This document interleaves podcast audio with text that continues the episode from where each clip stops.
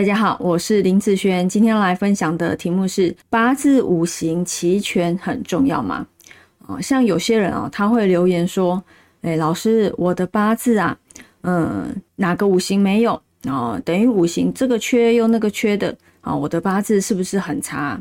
那是不是五行俱全的人就会比较好呢？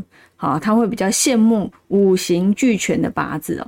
其实，在我来看哦，你可以去看一个东西，你去看网八字的啊一些论坛啊，会有一些人把他的八字抛上去去问事情，你会发现哦，不管是缺东缺西的本命，或者是五行全部都有的本命，都有，而且一大堆。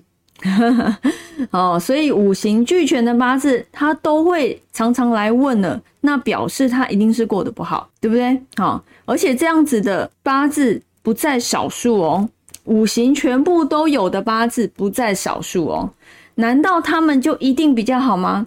其实对我来讲，真的没有所谓的命好，他的运就好这件事情。如果他的命就算好或是不好，还是要看他的运怎么样。今天哦，他的八字的命很好，很漂亮，好了，但是运非常差，那他也会感受不好。好，可能人家讲他的八字很漂亮，但是呢，他自己却不感受好。一下那个出问题，一下这个出问题，这个都是出在运上面啊。好，我们来看看这个八字，这个是出生时间年月日时哈。以这个八字来讲，算是五行俱全啦，对不对哈？木。火土金水，哦，全部都有嘛？那有些人就会来比啦，诶，那我哪一些五行好比较多或比较少的部分，好，那比较少是不是就不好呢？其实也也不是这样子的一个部分哦。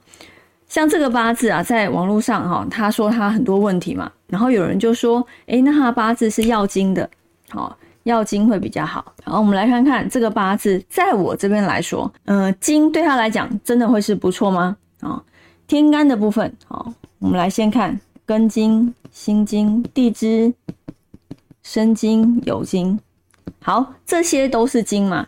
以天干的部分带入金的时候，哦，有一个乙庚合，对不对？那这个金其实效用并不大。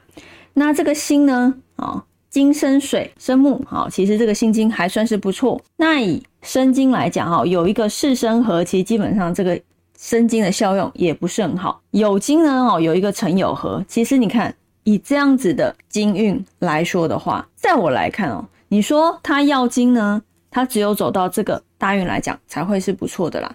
那走到这三个呢，对我来说他并没有比较好。